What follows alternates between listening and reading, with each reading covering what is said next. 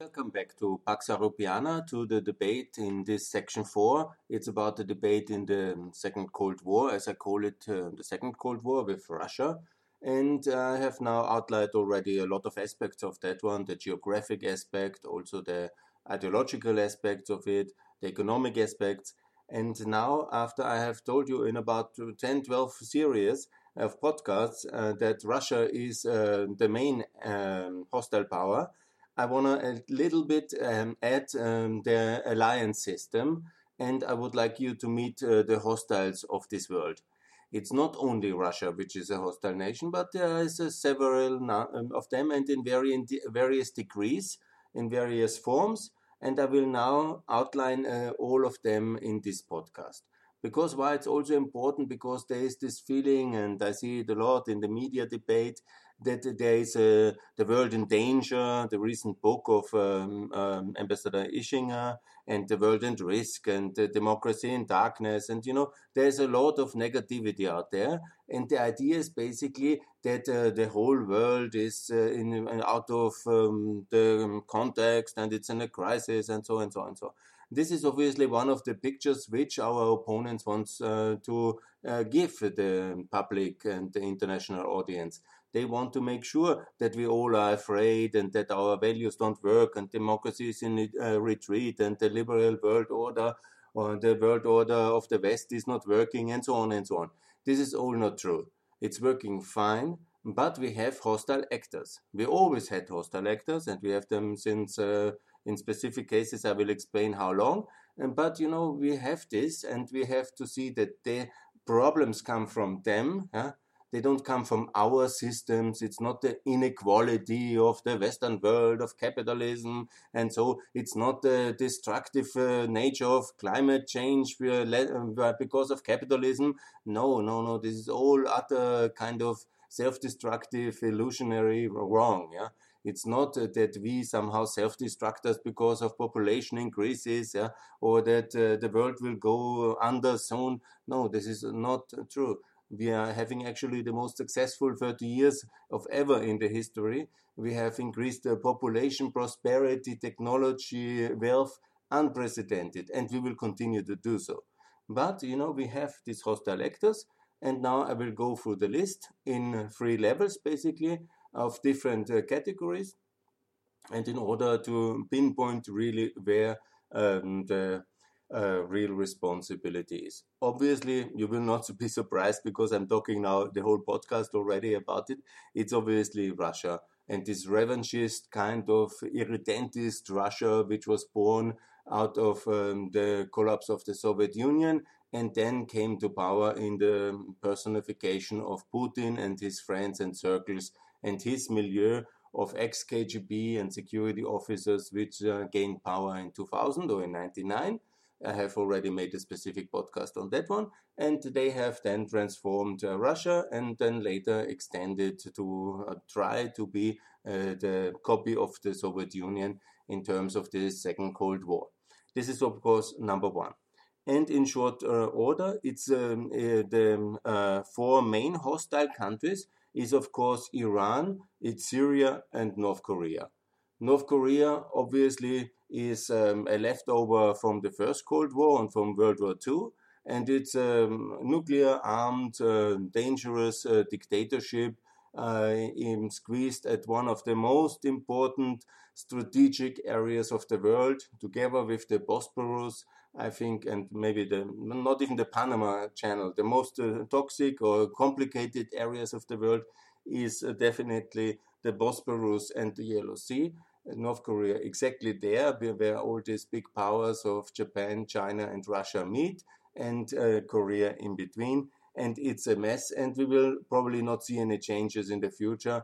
And it's also a loss of time to engage a lot. Huh? I never understood why Trump was so uh, active and having even honored this North Korean dictator. It's uh, better not even to mention his name, but to honor him with meetings and make so much effort on that one was from the start a lost uh, case. You have to contain it and to wait, and ultimately it's very much uh, China's uh, problem and less our problem so far. So it's definitely North Korea without hope, absolutely uh, openly hostile country, same as Russia. Then you have Syria and Iran. Iran obviously is the second most hostile and most important country. You can go back, it's now 40 years, 41 years uh, since uh, the uh, Ayatollahs have taken power. And that's absolutely um, kind of a, a, separate Cold War with Iran permanently since uh, 79, from the hostages to the Iran Iraq war to now the Syrian war, where obviously uh, they are the key actor there militarily, financially, ideologically. And so th- this will also not be easily resolved in the coming years, maybe even decades. To my great regret for many of the Iranians, uh, also very good people living everywhere. And it's, it's not the nations we want or we have to contain or they, uh, but it's the elites and their common narrative which backs up these elites which is the problem. So it's absolutely uh, Russia, North Korea, uh, Iran, and obviously Syria. Syria was a socialist dictatorship, and, and now it's of course a terror regime. Yeah? Uh, whatever the control of half of Syria, Assad and uh, Putin have, it's one of the worst uh, terror regimes there is in the world. So these are the four central hostile regimes which are either really uh, leading war or have nuclear weapons in the case of North Korea. They are all very dangerous. They have an open, aggressive agenda against the West, and they are basically four countries. But that's just four. it's not that it's a hundred or half of the world. Yeah, obviously, and there is countries where they have a specific uh, hostile past. They partly don't have the capacity to really extend it and project power globally to the international, uh, to the weak um, economic or political situation, but they have a hostile regime. So, mm, but there's also hope for them because for these four, I don't see a lot of hope in the short and in the medium term. But uh, the others, for example, this is the second category. It's Cuba, Venezuela, Belarus, Lebanon, and Yemen. This is the second level of uh, let's say, minor hostiles in that sense. Obviously, Lukashenko is a, hostile regime. Uh, he always was. Uh, he is uh, the reincarnation of the KGB system. He was from the beginning, 94, declaring more or less a dictatorship and has ever since has kept with illegal means in power. And uh, obviously, I'm very sorry for all Belarus- Belarusians. And they are now protesting.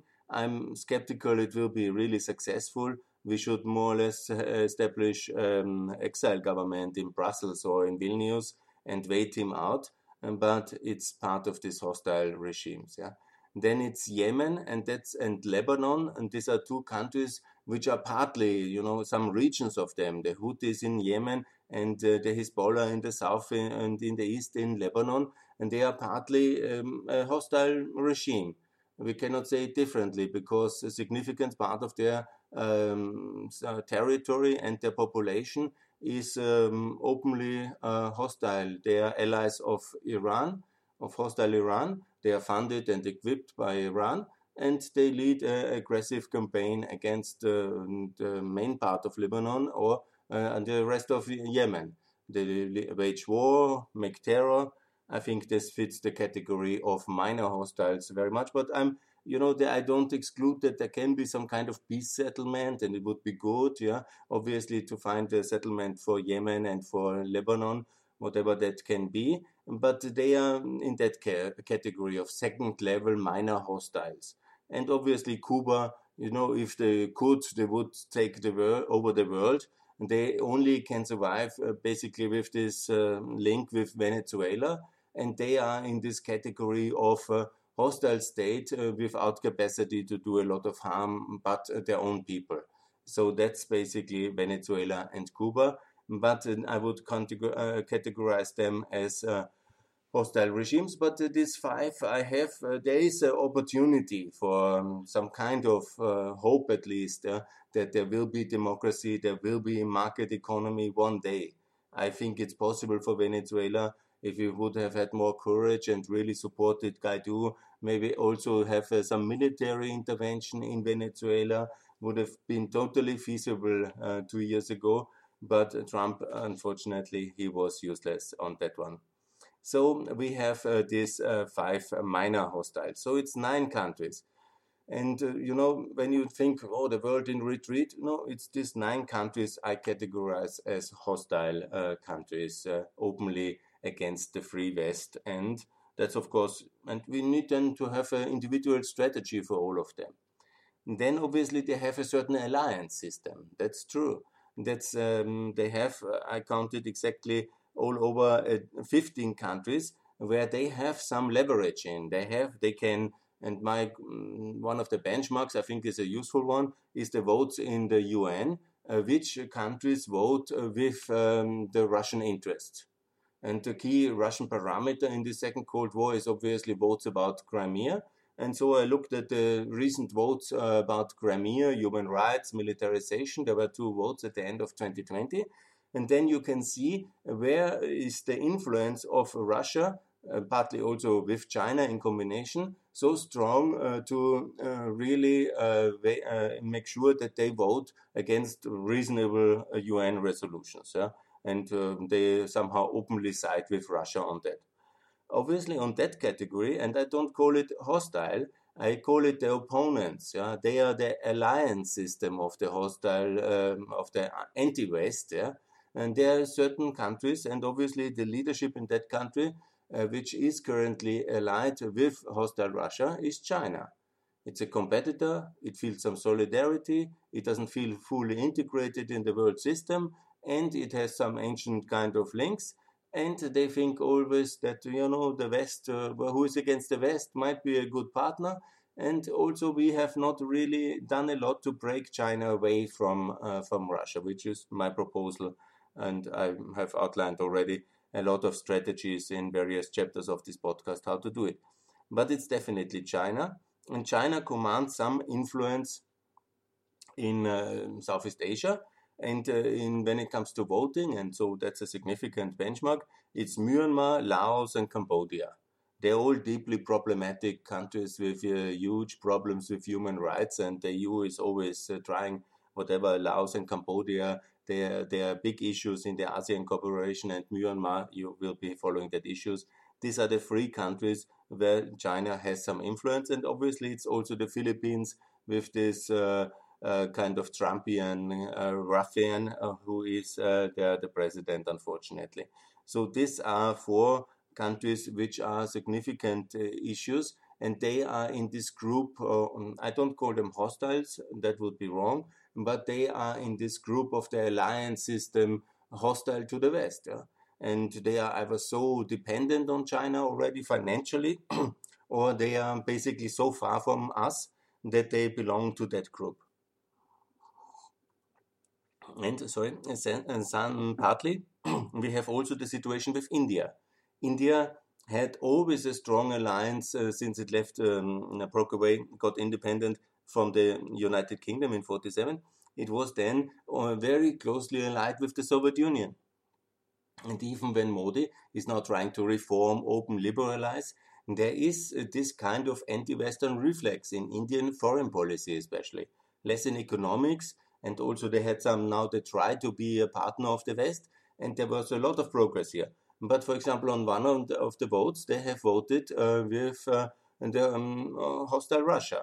So what is wrong? I think there's also an internal debate about uh, the future of Indian foreign policy and the, um, uh, the future. They have also been thinking about uh, the free trade agreement with the Eurasian Economic Union, and they are also in BRICS. And that's always a big problem. In my next podcast, I will speak about hostile organizations and organizations, global organizations the world doesn't need. And you can be sure about it. BRICS is in the center of that one. But you know, these 10, 12 years of BRICS have, of course, uh, created some links and, you know, some friendship with the diplomats. And when they call in a favor, then also India is going. Yeah? And that's, of course, a problem in the, in the, um, in the Western Hemisphere, in the Americas, obviously not to forget Nicaragua. Nicaragua still voting happily uh, with Russia or against uh, Ukraine and the free world. but obviously, also Nicaragua is a mixed case. Yeah, it's no longer as uh, the Nicaragua of the 70s and 80s. Yeah, but uh, um, it's probably quite similar personalities running it. but it also has a free trade agreement with uh, with America, and it is no longer. I wouldn't um, rank it as a hostile state, but it belongs to the hostile uh, system, uh, or which we unfortunately have. And so it's in this kind of third level, the third ring of uh, states. Yeah. So in Europe, and we have also we have Armenia. Obviously, it's even in the Russian defense alliance, like Belarus as well, in the so-called CSTO. I will talk about that one in my next pod, podcast. But also we have this um, really politically big problem with Serbia. Serbia wants to be in the EU, is obviously a European country, is also a candidate country for the European Union, but always votes with Russia on important issues. So that's, um, I think, and it's also very pro-Russian. It buys Russian weapons, uh, recently tanks, and uh, it's a really big problem actually on that one.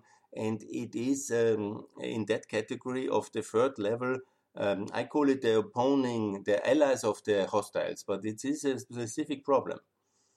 We, I, I, have, um, you know, mentioned it, uh, I think, 100,000 times on Twitter already, and it's really some major issue which has to be addressed um, because uh, they don't feel as a Western country. They feel um, a lot of the people there feel um, very pro-Russian, and you cannot join the European Union under that condition.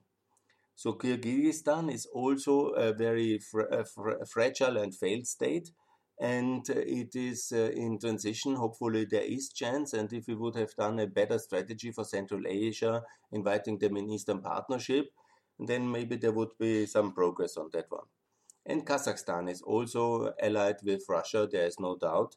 It's a reforming country. It's a decent country it's uh, that's why obviously I didn't put it in the hostile category, but it's in this third ring of the alliances of uh, Russia.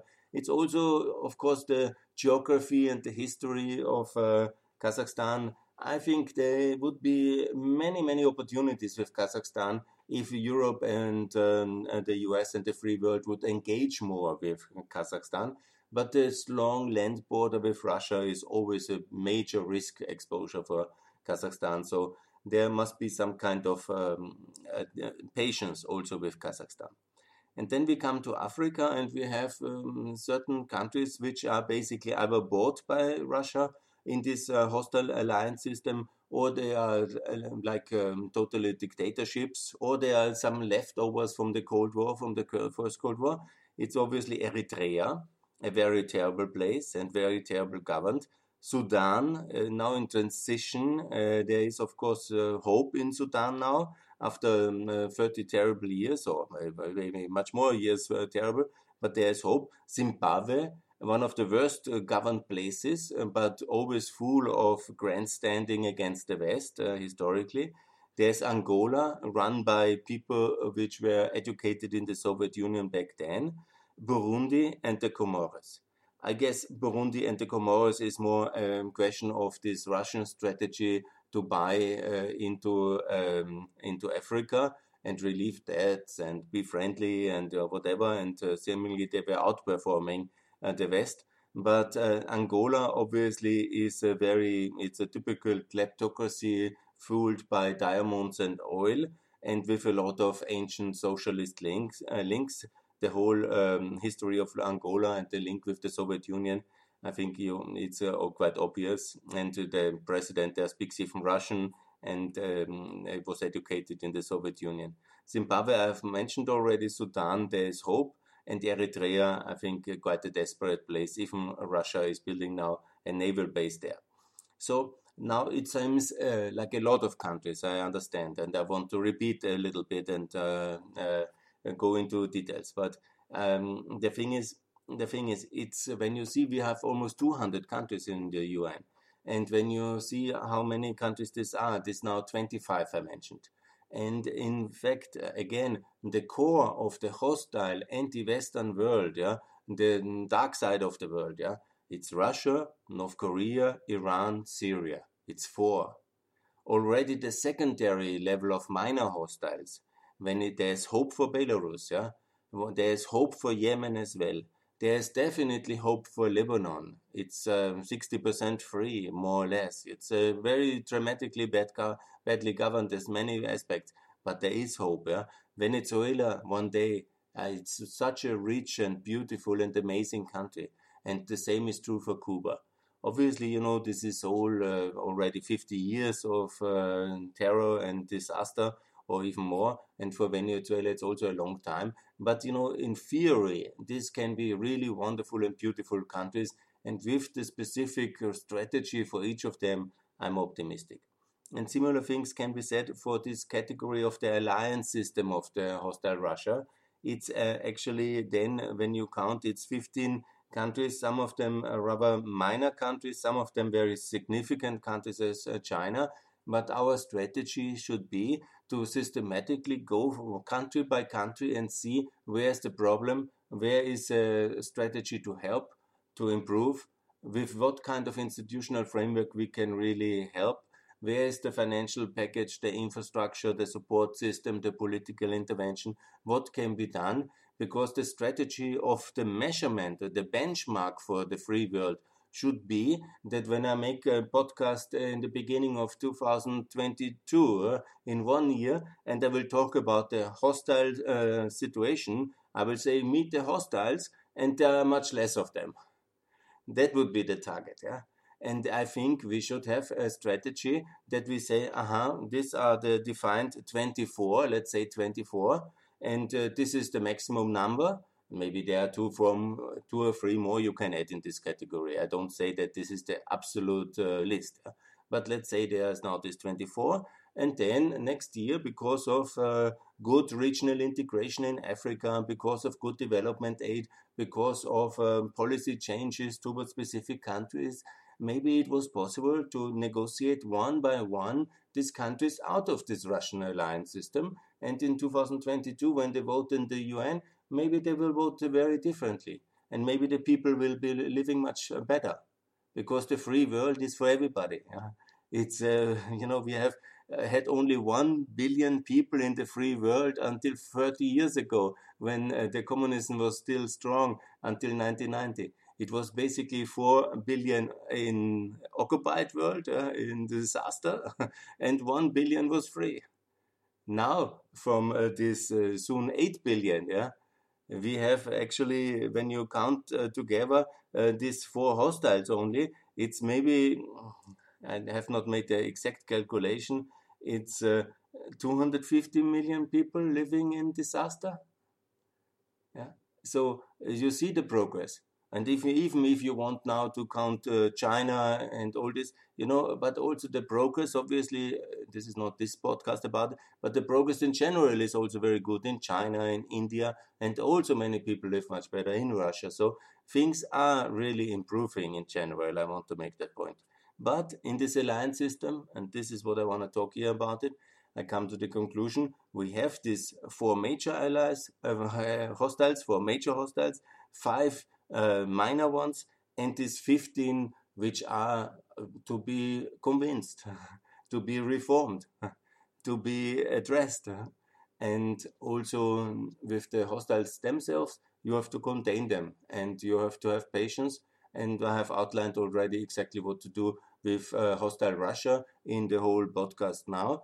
And when we systematically work step by step to do that, then I will be absolutely sure that also the second Cold War will be won. And without the main hostile power, Russia, there will be this alliance system will evaporate within many uh, within many months, many short months. It would evaporate because without the prime mover behind it, without uh, the energy and resources of Russia, all this alliance system would evaporate and disappear within a short period of time. And that would be a very good for the free world in the next uh, step and next level of prosperity. So thanks a lot. Uh, thanks a lot for this. Meet the hostiles. And I will now make the next podcast uh, talking about uh, the international organizations the world does not need. Meet me soon. Thanks a lot for listening. Bye.